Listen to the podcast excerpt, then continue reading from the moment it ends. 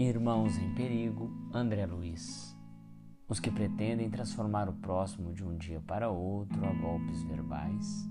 os que descobrem pareceres inteligentes e bons conselhos para todas as pessoas, distraídos dos problemas que lhes são próprios,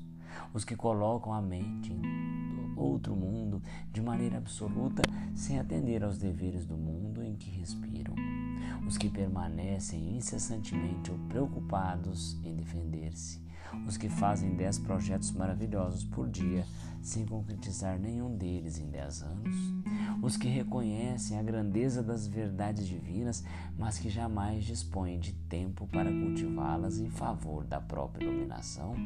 os que adiam indefinidamente para amanhã o serviço da compreensão e do amor ao próximo, os que sentem senhores exclusivos de todos os trabalhos no campo da caridade, sem distribuir oportunidades de serviço aos outros,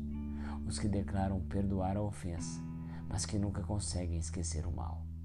os que encontram ensejo de se entediarem da vida.